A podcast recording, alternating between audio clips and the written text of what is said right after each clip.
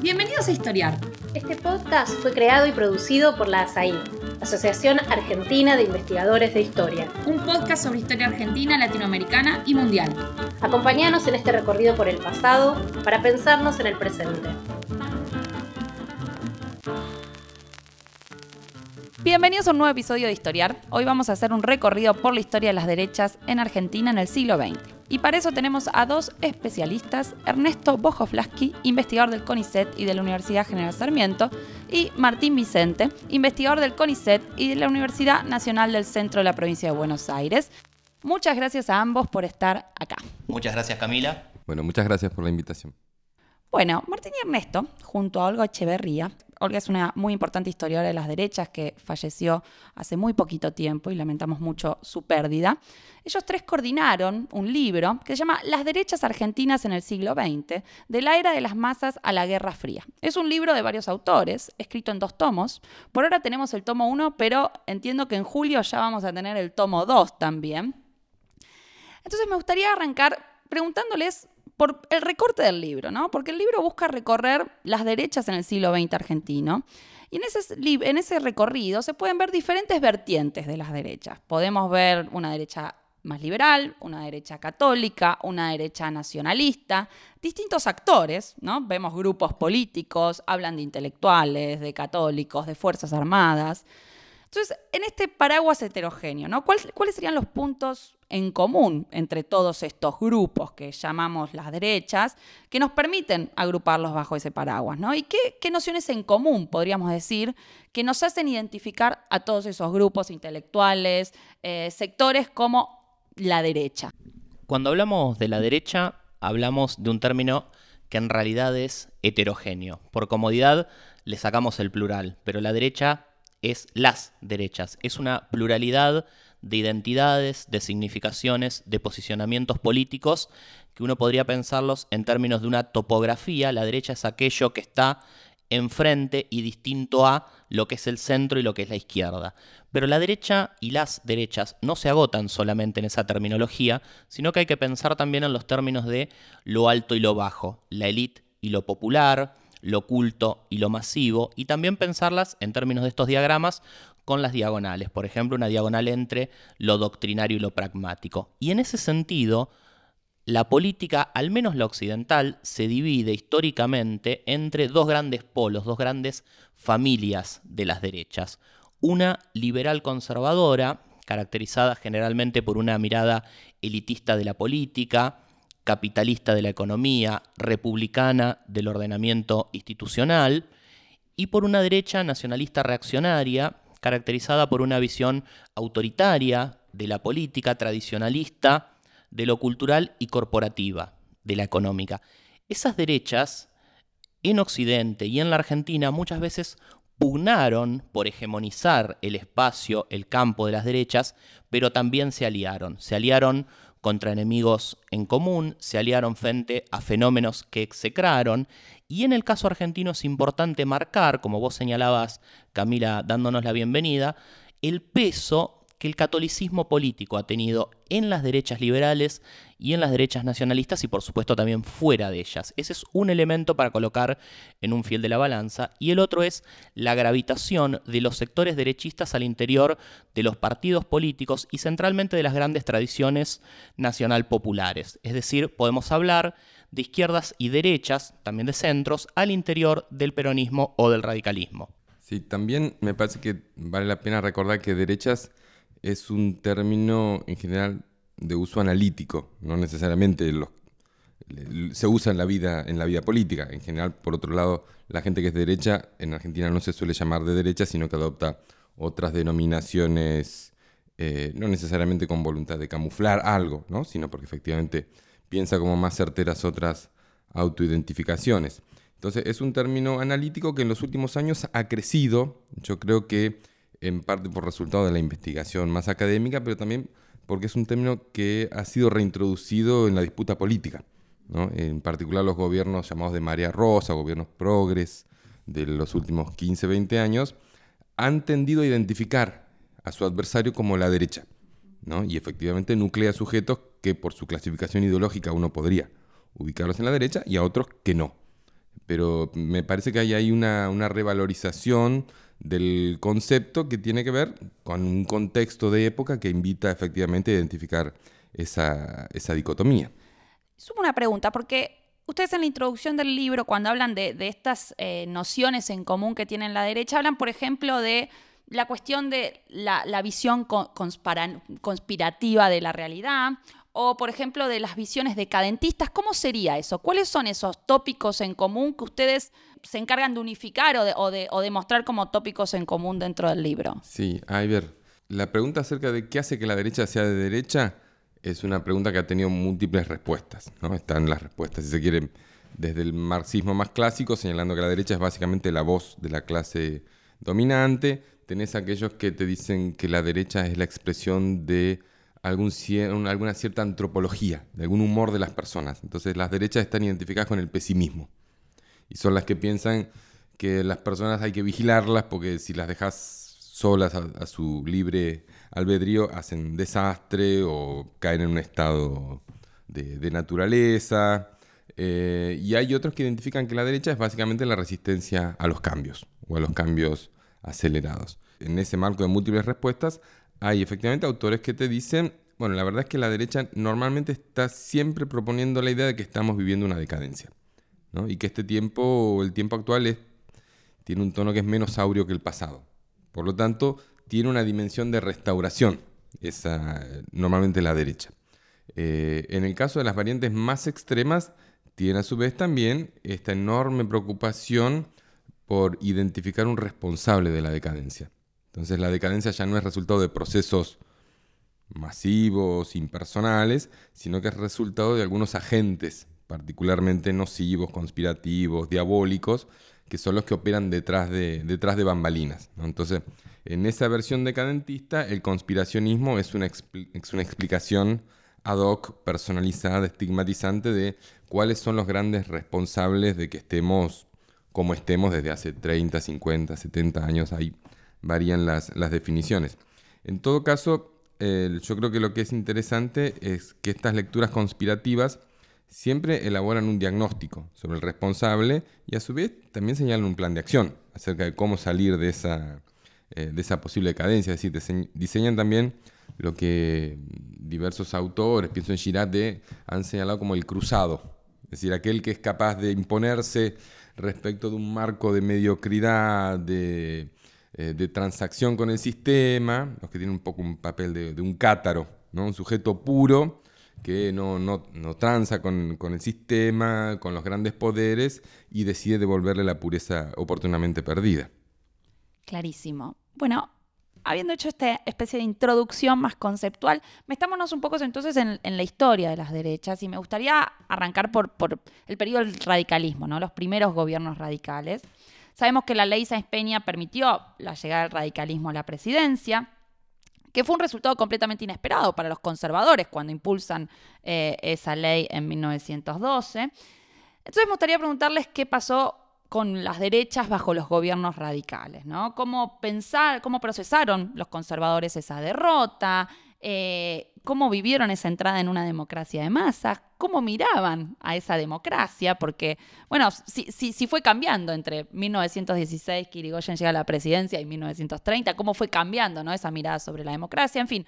1916-1930, ¿qué pasa ahí con las derechas? Sí, mira, hay un, caso que es muy interesante, que es el de Francisco Uriburu, Panchito para los amigos, que es, un, una figura relevante en, en la presidencia de Sáenz Peña, es uno de los que se entusiasma con, la ley, ¿no? Eh, uno de los que está convencido de que la llegada a la ampliación del voto será, será expresión de una república más vigorosa y 10, 15 años después está entre los que sostienen algunas de las publicaciones más virulentamente antidemocráticas, ¿no? es un poco el, recorrido que, que, la propia Olga reconstruyó o que o que hay en, el libro En Vientos de Fronda, ¿no? Em, entonces, yo creo que es un recorrido efectivamente histórico en el cual las posiciones iniciales van a cambiar y van a cambiar esencialmente, me parece, porque se dan la cabeza una y otra vez contra la fortaleza electoral del irigoyenismo, ¿no? Y un irigoyenismo que eh, por lo menos después del 27-28, da muestras de que no va a soltar el poder y que va a echar mano de todas las, este, las manganetas que puede llegar a hacer en la provincia de Buenos Aires para, para que así sea. Entonces, me parece que es importante retener eso, que, que hay inicialmente una cierta ilusión con la democracia y que después, al final del periodo, se termina expresando no ya en una decepción con la democracia, sino en una decepción con el pueblo. Si hay un problema con el, con el sujeto, ya el problema no es el método, sino que efectivamente es el, sujeto argentino que no estaba preparado para, para esa modernización legislativa. Sumo a lo que muy bien marca Ernesto dos cuestiones. Una, en diálogo con la primera parte de, de, lo que él estaba marcando, que hay que mirar también un universo del liberalismo reformista, efectivamente, de aquellos que aprueban las transformaciones electorales y las ven como algo que va a ir más allá de lo electoral, que va a ser una suerte de depuración del sistema. En eso es muy gráfica la revista argentina de ciencias políticas, creada en torno a juristas y otro tipo de intelectuales vinculados con el positivismo de principios de siglo, que aprueba estas transformaciones y que al mismo tiempo que marcan que el único partido moderno realmente de la Argentina es el Partido Socialista, no se puede acompañar esas posiciones.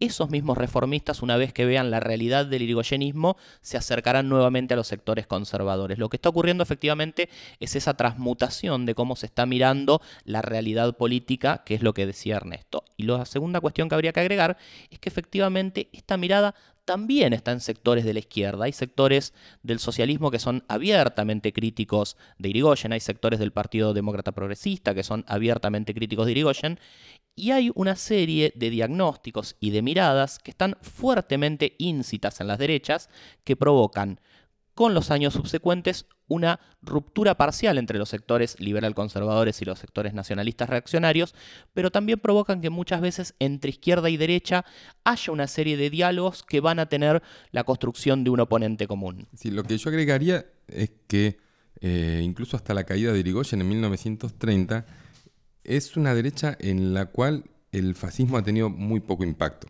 ¿no? Los fascistas son ruidosos, llaman la atención y demás, pero me da la impresión de que para buena parte de los conservadores son efectivamente un objeto de cierto interés etnográfico, pero no piensan en absoluto en una salida como inspirada en la, en la de Italia, ¿no? Hay algunos grupos menores que hacen ruido los, tipos de, eh, de la nueva república y demás, pero en general el fascismo tiene expresiones que son muy, muy minúsculas, que es algo que va a cambiar eh, después del 32, 33. Ahora vamos a ir a los 30 y te, les voy a preguntar bien sobre eso, pero solamente para aclarar entonces con respecto a esto que vos decías, de que el problema ya no es el método, sino que es el pueblo, no, no es el método de la elección. En ese caso, la idea sería que, que, no habría democracia posible porque no hay soberanía popular posible, o en un futuro se podría pensar en una, en una democracia posible una vez, entre comillas, educado el pueblo. ¿Cómo lo veían en este sentido? No, no sé, pero me da la impresión de que, por un lado, había la, una convicción que no duró mucho acerca de que con algún cambio de las instituciones, con el famoso proyecto de constitución que tenía eh, Uriburu en el, en el cajón, eh, sería posible producir otro resultado político. Eh, las tentativas que hubo por construir otra institucionalidad corporativa fracasaron todas en Argentina, desde, desde la del 30 a lo de Onganía. El corporativismo funcionaba bien como parte de la propaganda, pero a la hora de ejecutarlo no. Eh, yo creo que en parte había una convicción que se repitió después en el 55, que es la idea de que se trataba de un fenómeno de adhesión emocional de las masas a un líder y que lo que hacía falta era un tiempo de suspender esa atracción del, del, caudillo para que se reencauzara hacia una cierta normalidad perdida en algún momento.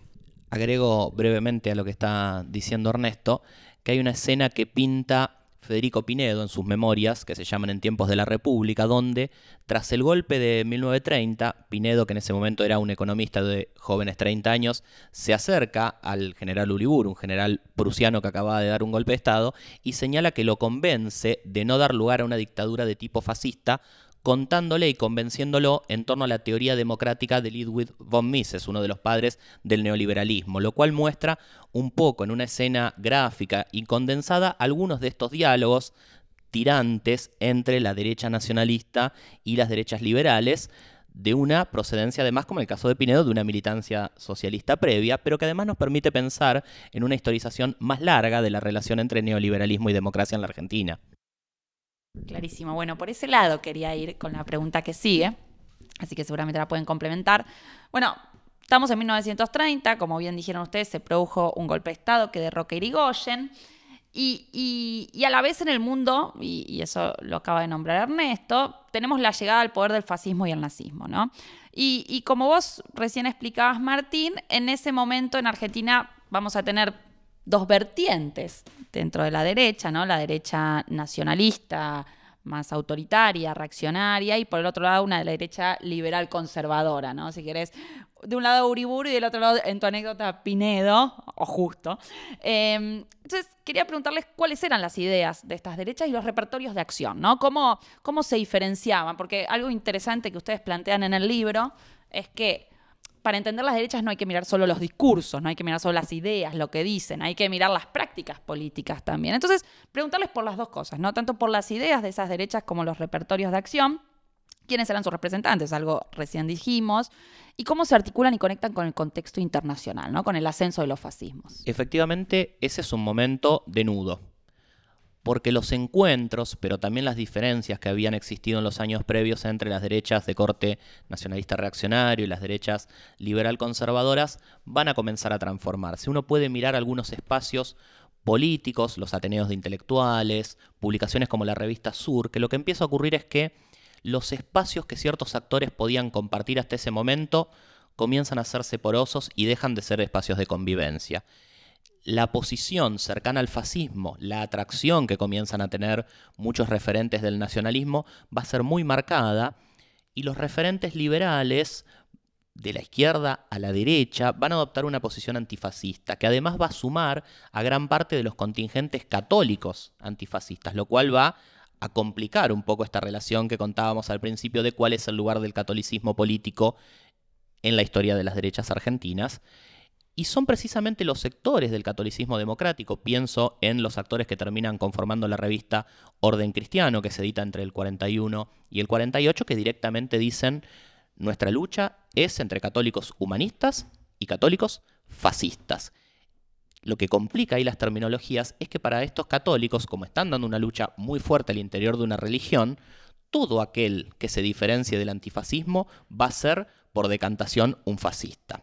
Es decir, un poco en la metodología borgiana de que todos los animales que no son el tigre se parecen en no ser el tigre, este tipo de usos políticos de las definiciones que pueden pasar de ser usos conceptuales a ser insultos van a transformarse en un clásico en los diferendos entre las derechas argentinas, pero también se van a expandir afuera de ese campo. Y uno podría decir que los años 30 en ese sentido son reconfiguradores no solo de la vida político-cultural argentina, sino al interior de esta lucha hegemónica entre las derechas argentinas. Mm, sí, yo ahí agregaría que en términos ideológicos las mayores novedades son las que proveen los autodenominados nacionalistas. Son ellos los que los que digamos este, renuevan el repertorio ideológico, principalmente con cosas que vienen de, de la extrema derecha europea es de esos laboratorios de donde termina saliendo el revisionismo. ¿Cuáles serían, por ejemplo, esas ideas, esas nuevas ideas? ¿Cómo las, ¿Cómo las podemos sintetizar? No sé, para alguien que no conozca ¿no? a los nacionalistas de los 30. No, son, son lecturas que podríamos clasificar de extrema derecha, ultranacionalistas, en, en muchos casos, según mostró Daniel Lebovich, todas este, muy, muy cargadas de antisemitismo, de anticomunismo, sin lugar a dudas. Eh, panofílicas, todas del lado del general Franco después del, 36, y frente a la guerra, en el mejor de los casos, neutralistas. ¿Sí? Esa es un poco la identificación, católicas, muy católicas, integristas, sin lugar a dudas. Eh, del otro lado del mundo de las derechas liberal conservadoras, creo yo que todos son católicos también, ¿no? Eh, no necesariamente integristas, pero en todo caso viven su identidad católica como una identidad religiosa y no como parte de su identidad política. Y ahí hay una, hay una diferencia. Son tipos que em, juegan eh, lo que Alperín llamaba un juego imposible, porque ellos, este, para ellos el único juego posible es el de la República, pero saben que si juegan eso, ganan los radicales. Entonces están obligados a decir que juegan y a su vez a sabotearlo permanentemente, ¿no? Es, ese es un poco el, esquema esquizofrénico en el que están metidos. Em, lo que yo agregaría, este, haciendo honor a mi título de, licenciado en historia, es que es más complejo que eso en el sentido de que hay figuras que provienen del mundo liberal conservador, pero que tienen puerto USB con, los, eh, con la línea nacional católica. Pienso en, Manuel Fresco, gobernador de la provincia de Buenos Aires, que venía del conservadurismo de la provincia de Buenos Aires, pero tenía listo el traje de duche para cuando efectivamente le dieran, les dieran los números para, para eso. Pienso en el caso del senador Sánchez Sorondo, que también no le daba el cuerpo porque ya tenía una edad que no era para duche, pero tampoco, digamos, jugaba efectivamente el juego de la República, pero si había que hacer otro, también estaba disponible para eso, ¿no? Claro, eran más porosas, digamos, las, las fronteras entre esa derecha nacionalista y esta derecha liberal conservadora. Es que son políticos. Son políticos, no son ideólogos. Los que son ideólogos están en buena medida relegados a la impotencia política. Pienso en los hermanos Irasusta, grandes productores de ideas, innovadores en, en términos de innovación historiográfica y un desastre para la vida electoral. Cuando se lanzan a ellos les va, les va muy mal, ¿no? Bien, pasemos entonces al peronismo, ¿no? En este recorrido. Em, porque la pregunta es qué pasa con estas derechas, eh, ya sea nacionalista, liberal conservadora, católicos, a partir de la emergencia del peronismo, porque claramente el, peronismo vino a, redefinir estas identidades o a, reacomodar, ¿no? Eh, digo, así como ustedes decían, el fascismo reacomoda este escenario que teníamos con Irigoyen, ¿no? Entonces en los 30 aparece el fascismo que de alguna manera divide eh, a estos grupos. Bueno, ¿qué pasa con la aparición del peronismo, ¿no? Y cómo opera ahí la relación entre liberalismo, antifascismo, antiperonismo, eh, cómo se van a combinar. Yo diría que lo que acaba de marcar Ernesto es clave porque abre la pregunta por el siempre evanescente sentido de qué ser un conservador en la Argentina. A esa pregunta se le va a montar la pregunta por el peronismo, que viene adosada por otras preguntas. Por ejemplo, para los sectores antifascistas, ¿qué es esto que tienen delante? Y para los sectores que vienen del hidrogenismo, bueno, ¿qué pasa con las identidades populares una vez que aparece Perón como referente? En ese sentido, creo que vale pensar el momento del peronismo en su relación con las derechas en una operación que ejerce el propio Perón. Perón es muy bien visto por sectores nacionalistas, no por supuesto por los más elitistas que recriminan su carácter popular, pero una vez que llega al poder, Perón se va sacando de encima a esos sectores a los que tilda de piantavotos, nostálgicos del viejo régimen y en algunos casos directamente de nazis. Creo que la experiencia peronista permite ser vista a la distancia casi en la forma de una metáfora que se expresa en el famoso número que publica la revista Sur tras el golpe de Estado del 55, que se llama Por la Reconstrucción Nacional, donde dos jóvenes de distintas tendencias del liberalismo escriben sobre la experiencia peronista. Desde un liberalismo progresista, alguien que acaba de mencionar Ernesto, Tulio Alperindongui, que señala al modo en que los historiadores europeos analizaban al fascismo, que el peronismo se trató de un breve paréntesis en la historia y que la historia argentina continuará en su sentido decimonónico progresista. Contrariamente de una mirada liberal conservadora, el filósofo Víctor Massú va a señalar que no, que el peronismo es uno más de los retruécanos permanentes que desde el siglo XIX tiene la idea de democracia en la Argentina pero que a eso se le ha adosado un sentido propio del siglo XX. Y Massú no trepida en utilizar el término totalitarismo.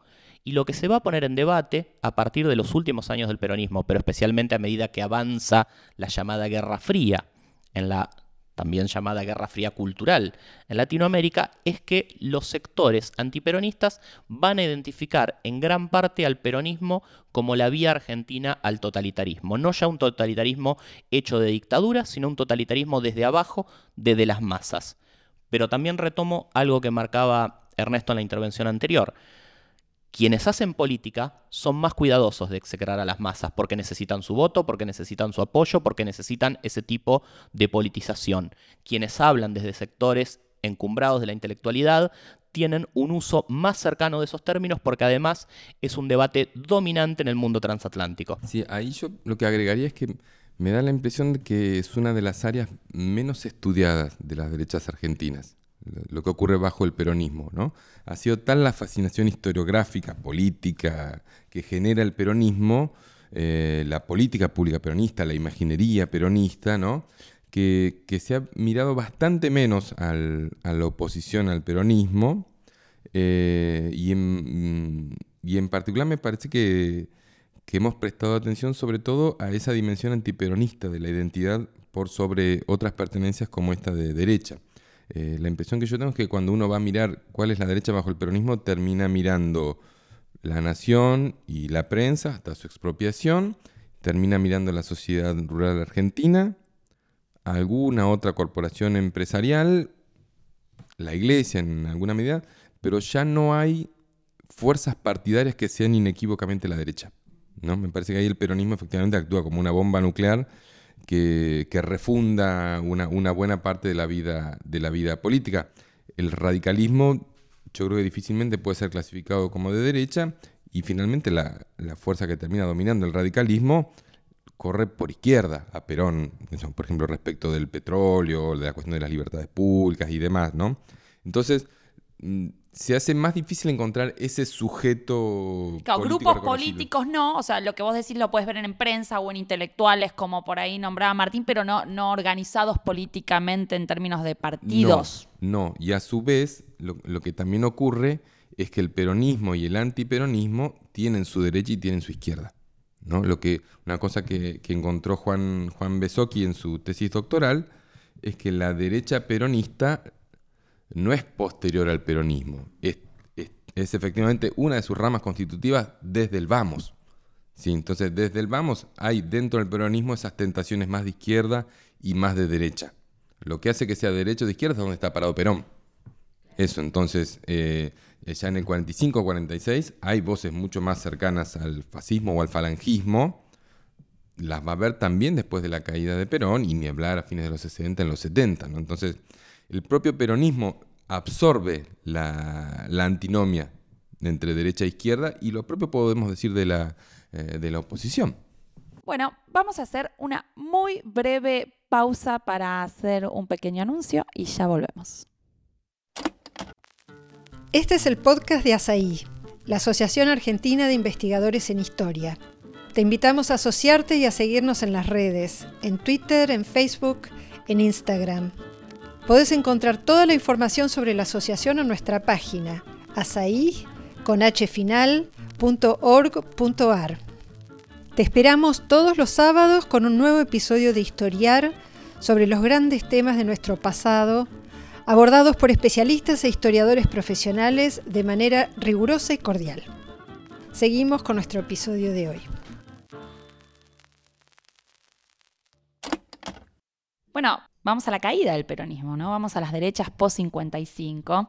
Eh, porque una de las preguntas más importantes que, emergen con la caída del peronismo, eh, tanto en el mundo de los intelectuales como de los políticos, es qué hacer con las masas. ¿no? Eh, vos decías hace un rato, Ernesto, que existía la idea de que em, sin el caudillo, ¿no? ya sea Irigoyen, ya sea Perón, las masas de alguna manera iban a reencauzarse. Pero el gran problema con el que se encuentran políticos, intelectuales, es que las masas siguen siendo peronistas. Entonces, esa va a ser una de las preguntas que van a estar circulando eh, eh, tras la caída del peronismo. Entonces, me gustaría preguntarles, bueno, ¿cómo, cómo las diferentes derechas responden a esta pregunta o piensan esta pregunta o le dan vuelta ¿no? a esta cuestión?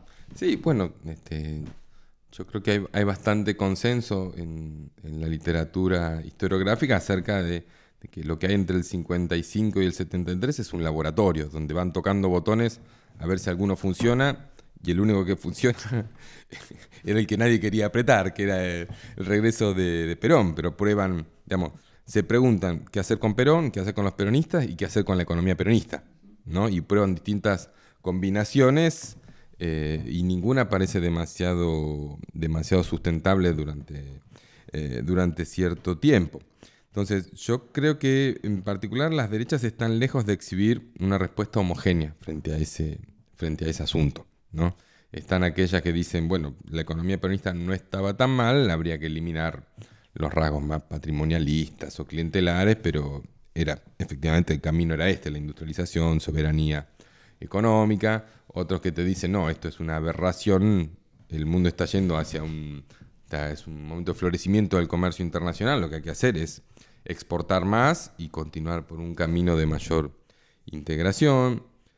Van a estar aquellos que suponen que las masas en disponibilidad, efectivamente con ofrecerles una correa distinta, van a aceptar el nuevo dueño.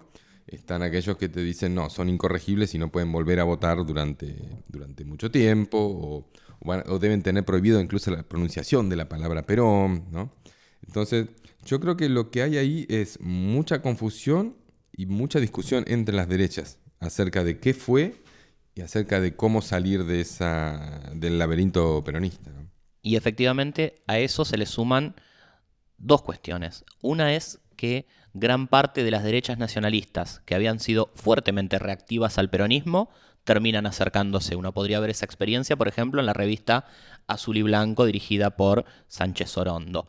Pero también, y una historia menos contada, podría ver que ex comandos civiles del 55 como Mariano Grondona apoyan abiertamente el retorno de Perón en 1973 desde un diario progresista como La Opinión. Es decir, falta ahí ver cómo el tembladeral, que son los largos años 60 en la Argentina, tiene en las derechas algo que es muchísimo más que simples representantes del anticomunismo o que simples reactivos frente a la modernización cultural. Las derechas en gran parte efectivamente se montan sobre esa modernización cultural en términos estéticos, en términos simbólicos, en términos técnico-profesionales y son uno de los rostros de esa modernización, el rostro por derecha de esa modernización.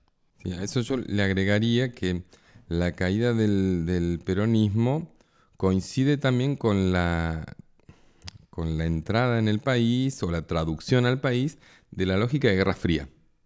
Entonces eh, ahí tenés un particular aterrizaje de la Guerra Fría en Argentina porque está superpuesta a, la cuestión peronista. ¿no? no es que son dos lógicas distintas, sino que interactúan, distorsionan de una manera particular y las derechas entonces transitan ese camino entre la adopción de un anticomunismo cada vez más agresivo y la discusión acerca de si el peronismo es la antesala del comunismo o es la barrera al comunismo. Y sobre ese punto eh, no hay acuerdo, aunque hacia el 73 van a terminar convencidos de que Perón es mucho más una barrera que un tobogán hacia, hacia el peronismo. ¿no?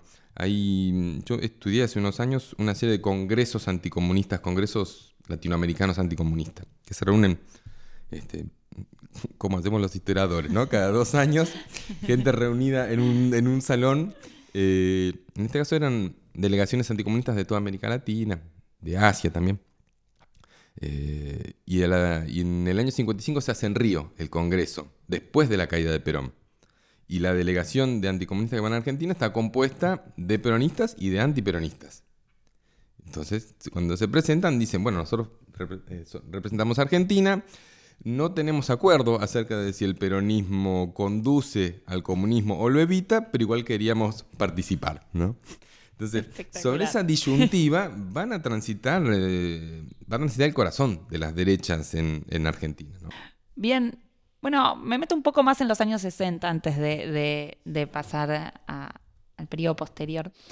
Porque bueno, algo dijiste recién, Martín, sobre cómo los años 60 implican la emergencia de la juventud ¿no? como actor político, cultural, de estilos de vida alternativos eh, y rebeldes, ¿no? el hipismo, diferentes, eh, bueno, en todo el mundo, no solo en Argentina.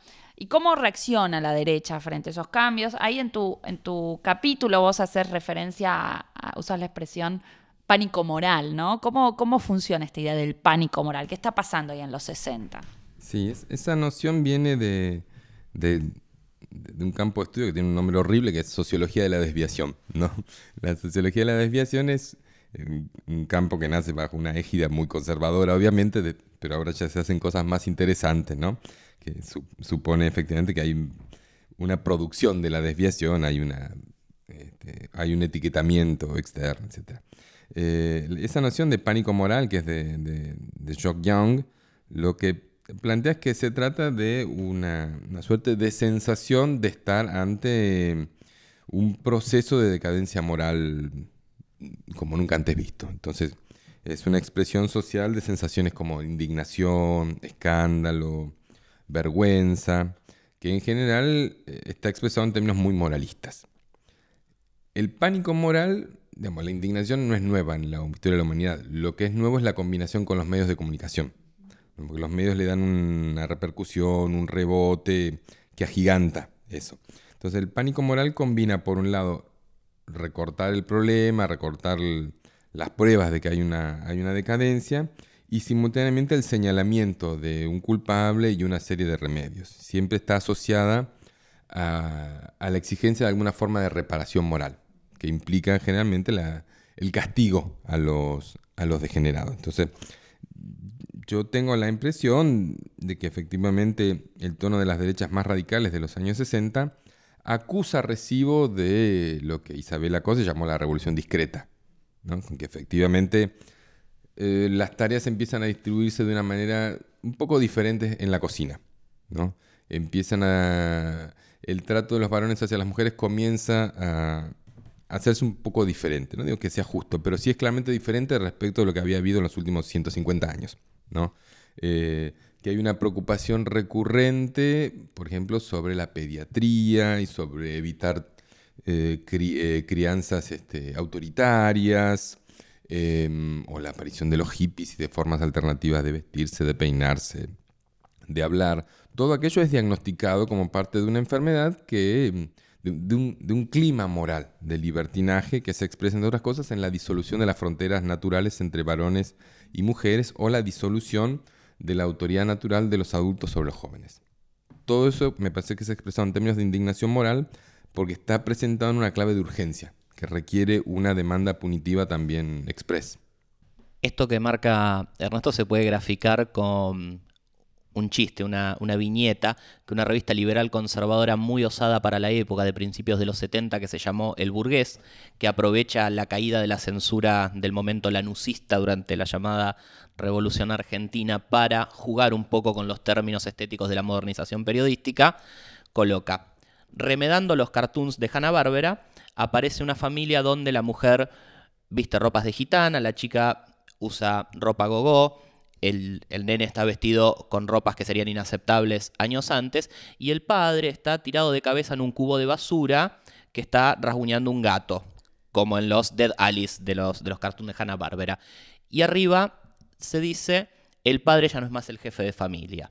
Y este tipo de ironías sobre las transformaciones sociales van a ser hijas de la transformación social de los 60, y nuevamente durante mucho tiempo la mirada de los analistas estuvo concentrada en el golpe más brutal que las derechas nacionalistas reaccionarias buscaban propinarle a esas transformaciones y no miraron el golpe más delicado, de guante en mano, que estaban dando los sectores liberal conservadores que, con ironía, estaban haciendo una crítica muy aguda de esas transformaciones. Y efectivamente, en muchos de los tonos, el tono altisonante de la derecha nacionalista y el tono más refinado de la derecha liberal, sin embargo, coincidían con algunos de los puntos de cómo estaban dictaminando sobre ese fenómeno pasando de lo cultural a lo político de nuevo, ¿no? Para ir a los 70, ¿no? Ya eh, eh, pensando en el retorno de Perón y, en la dictadura, ¿no? ¿Qué, pasa con estos campos de la derecha, las diferentes derechas que ustedes están viendo en ese periodo, para después pasar a la transición democrática, ¿no? Bueno, el retorno de Perón, como marcaba Ernesto anteriormente, parece ser una suerte de ovillo del cual distintos actores van tirando los hilos a ver qué aparece. Y encontramos que efectivamente actores que habían sido fuertes opositores a Perón están clamando por su regreso en los 70, pero también encontramos que actores que habían sido abiertamente opositores, ahora lo que están viendo es el fin de la Argentina tal cual la conocemos, para parafrasear alguna famosa canción. Y en ese sentido, lo que la investigación académica ha encontrado en las últimas décadas es que el crecimiento de posiciones derechistas muy agudizadas se da no solo ante estos analistas que se paran frente al peronismo, sino al interior del propio peronismo. Pienso que el libro de Marina Franco, Un enemigo para la nación, en eso devino un rápido clásico precisamente porque muestra cómo esta violenta derechización se está jugando también al interior del peronismo y también se está jugando entre lo que entre comillas se pueden llamar los sujetos grises o la gente común.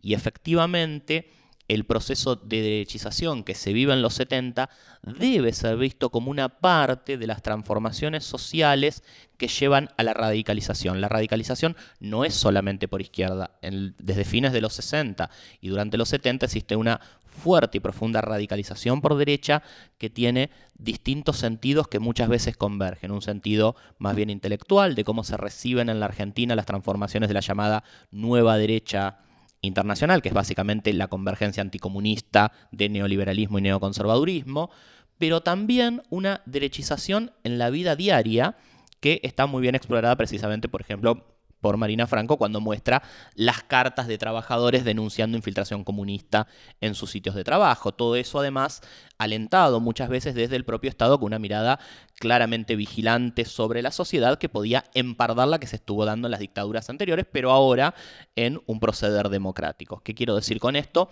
que efectivamente muchas de las líneas mayores que van a estar actuando en los sentidos derechistas de la última dictadura están presentes en el interregno democrático. bueno, Ahí hay, hay una discusión que tiene alguna amiga política y presentista, que es la, pregunta acerca de cómo llamar a esa dictadura, ¿no?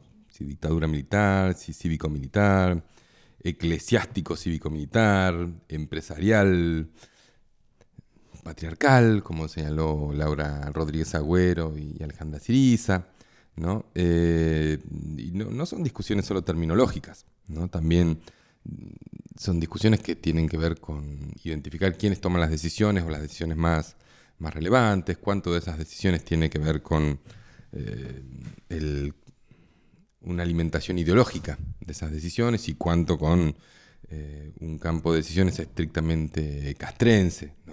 Ahí yo, lejos de, de, ofrecer una respuesta tajante sobre eso, mm, sí soy de la idea de que mm, Entiendo las razones políticas de llamar a esto cívico-militar o de destacar especialmente el peso de otras instituciones y de actores civiles.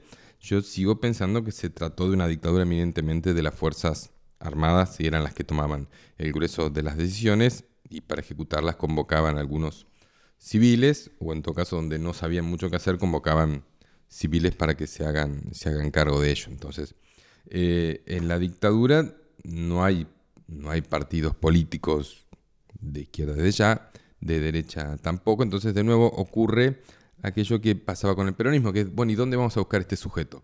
Y entonces vamos todos a ver las solicitadas de la sociedad rural, o de la UIA, o, de asociaciones profesionales. es, más, es más árido buscar ese actor político que sí lo podemos encontrar en Uruguay, por ejemplo, donde tiene una supervivencia, así sean las catacumbas, pero tiene una supervivencia, ¿no?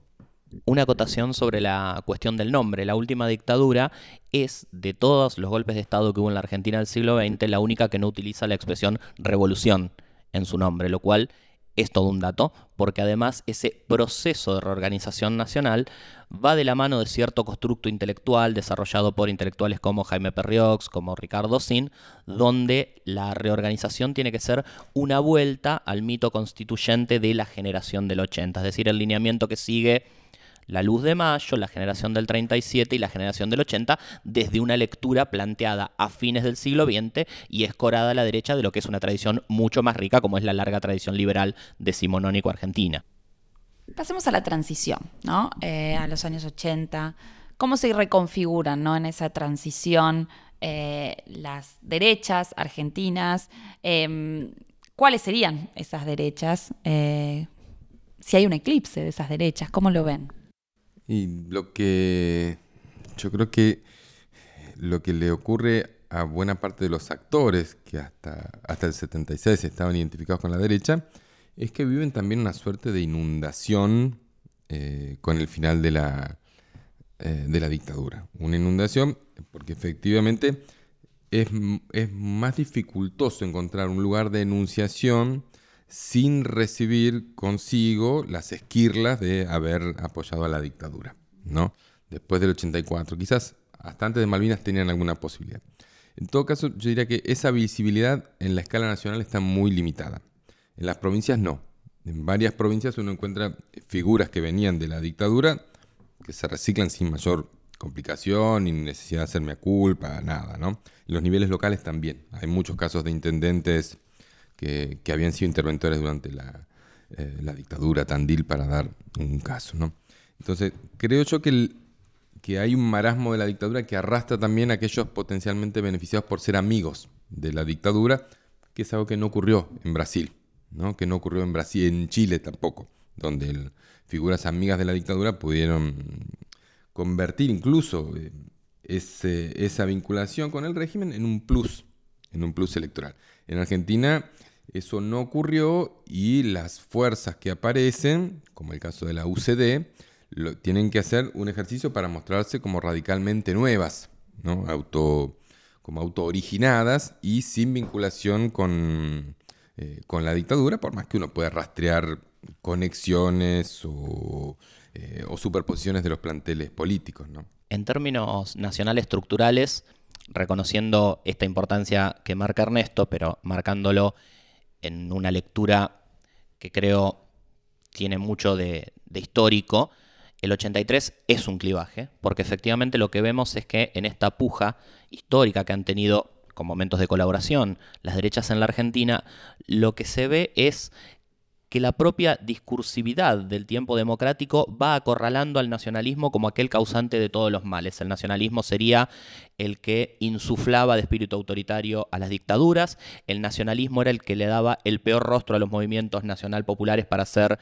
también autoritarios, aunque en otra medida, el nacionalismo era el que había conducido la represión en las catacumbas a partir del 76 sino del 73, y el nacionalismo era el que había llevado al aventurerismo de Malvinas, un poco la narrativa que está en la República Perdida. Eso lo que permite es que el campo de las derechas sea hegemonizado por el liberalismo conservador, que durante los años de Martínez de Oz tiene su propia interna cuando viendo el fracaso de esa política y viendo algunas líneas maestras que no se condicen con un plan libre mercadista, diversos intelectuales centralmente del mundo económico señalan esto no es liberalismo, la palabra liberalismo debe ser rescatada de esto. Lo que va a permitir que por un lado el liberalismo conservador con un discurso democrático hegemonice el campo de las derechas a partir del 83, pero lo haga a costa de verse cada vez más poroso ante el neoliberalismo que termina copándolo, hegemonizando la tradición liberal conservadora, y al riesgo de, en su aceptación con la democracia, aliarse con el peronismo finalmente a partir de fines de los 80 y principios de los 90, con la alianza entre Menem y Alzogaray, y perder esa construcción partidaria creada por Alzogaray que marcaba Ernesto, aunque muchos de sus principales protagonistas a partir de ese momento se expanden a lo largo del sistema político argentino y podemos encontrar jóvenes de la UPAU, la militancia vinculada con la UCD en los 80, que fueron parte tanto de los gobiernos del kirchnerismo como de Juntos por el Cambio y actualmente son parte de la renovación de lo que en términos generales llamamos libertarianismo o, para decirlo en términos personales, quienes rodean a figuras como Milei. Sumo a eso que vos decís, de, recuerdo de algunos trabajos de Sergio Morresi, donde dice, bueno, eh, si bien la UCD no logra llegar al poder, o esas, lo que sí logran llegar al poder son las ideas, ¿no? Digo, lograron imponer una agenda que en los 90 se pudo llevar adelante, ¿no? Eh, bueno, y ya que cerraste trayéndonos al presente, los voy a llevar eh, a una pregunta más sobre, mm, sobre la derecha hoy, porque ustedes tuvieron a lo largo de, este camino mostrando lo heterogéneas que fueron las derechas y bueno, los católicos, la derecha eh, nacionalista, la derecha liberal conservadora. ¿Cómo ubicamos ¿no? el fenómeno de, de Milley dentro de todo este mundo heterogéneo de las derechas? ¿Qué continuidades y qué rupturas hay con esta? O, o- o- o qué elementos combina de estas diferentes derechas de nuestra historia? ¿no? ¿Cómo, ¿Cómo lo podemos pensar? ¿O es algo radicalmente nuevo que es difícil pensarlo en continuidad con, con estas derechas de- del pasado que, de las que hablamos acá? Creo que todo graduado de historia está entrenado para decir hay rupturas y hay continuidades, ¿no? Entonces, eh, a ver, cuando uno mira cuál es el armado político de Milei en las provincias, lo que ve es la estrategia clásica rosquera de buscar sellos en disponibilidad, buscar los heridos de las internas y ver qué le, ofrecen en términos de armado, ¿no? Lo que, ocurrió en, Tucumán, en Neuquén, en La Rioja, va por ese lado, digamos, ¿no? No resiste el análisis acerca de que estos son los representantes de la nueva, de la nueva política, ¿no? Eh, lo que yo sí diría que es novedoso es que mm, se trata de un armado político que es muy desterritorializado, ¿no? Eh, como el de Bolsonaro. Es decir, funciona esencialmente por los celulares o por las pantallas. Pensemos que en el caso de Bolsonaro es el primer caso en, la historia de Brasil en el que se convierte en presidente un tipo que tiene muy poco tiempo de televisión y, muy poco dinero comparativamente. Pero porque la campaña pasó por otro lado, que es por donde están pasando las campañas cada vez más, que es los celulares, por el WhatsApp y, otras, y otras redes sociales. Entonces, me parece que la novedad tiene que ver más con esa pista por la que circulan. La otra novedad, que es algo que, han señalado los, amigos que se dedican al mundo de las encuestas y de los focus group y demás, es que eh, quienes manifiestan mayor adhesión a la figura de Milley son normalmente varones jóvenes. Es decir, hay algo ahí de, de band en torno a él que yo creo que está expresando una reacción a la ola verde. Claramente hay algo ahí de, de politización de la identidad masculina más, más tradicional que se para frente a lo que consideran que es un, un corrimiento demasiado acelerado de los equilibrios asimétricos de poder entre varones y, eh, y mujeres. Em, la combinación entre neoliberalismo y valores morales conservadores no es novedoso en el, en el país. El, gobierno de, Menem fue exactamente en ese, en ese sentido, en materia de agenda de, de familia. Entonces yo marcaría por ahí esas continuidades y distancias.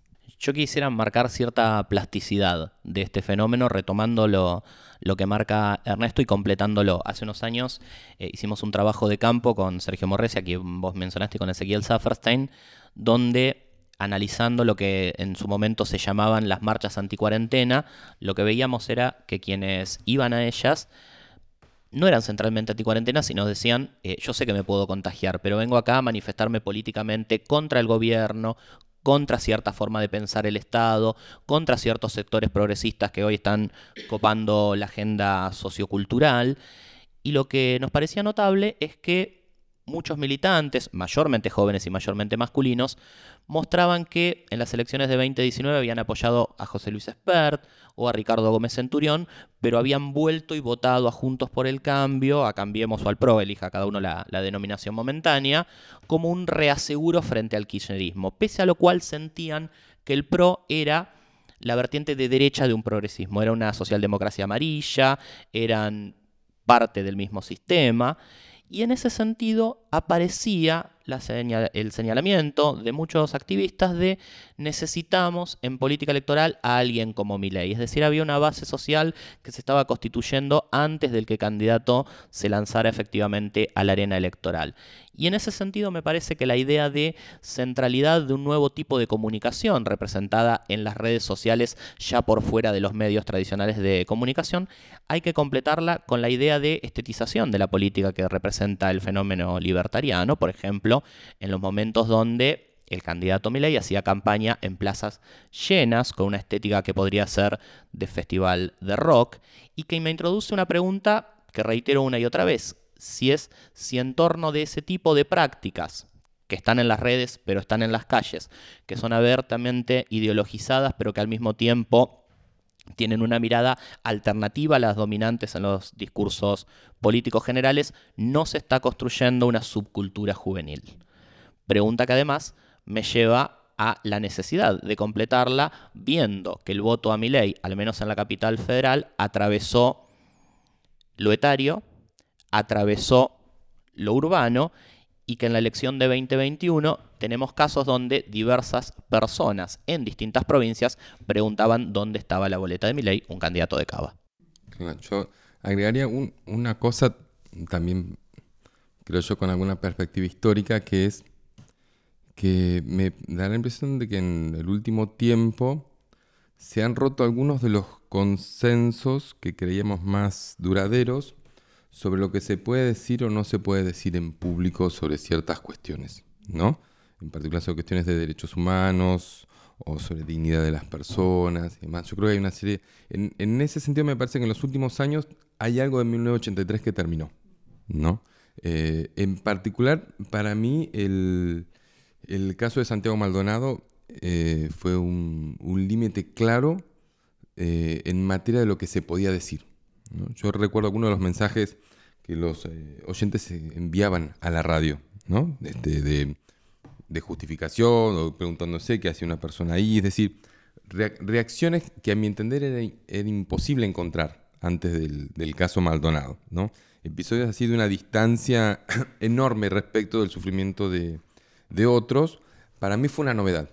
¿No? Eh, expresiones públicas respecto del número de 30.000 desaparecidos, de- un conjunto de ideas que a mi entender eran indecibles en la democracia, eran indecibles en público. ¿no? Después cada uno al interior de cada casa. Pero hay algo del orden, eso, de los límites, de los consensos de la sociedad argentina que yo creo que se ha roto en el último, en el último tiempo y que se vocea explícita gozosamente entre algunos de los eh, de quienes declaran la intención de votar a, Milei. Bueno, en este, en este cierre, entonces, les agradezco mucho. Les recuerdo a quienes hayan escuchado el episodio que pueden conseguir el libro coordinado por Martín, Ernesto y Olga, titulado Las derechas argentinas en el siglo XX, de la era de las masas a la Guerra Fría. Eh, el tomo 1 por ahora se puede conseguir y a partir de julio el tomo 2. Les agradezco mucho y nos encontramos el próximo sábado en un nuevo episodio de Historia. Muchas gracias.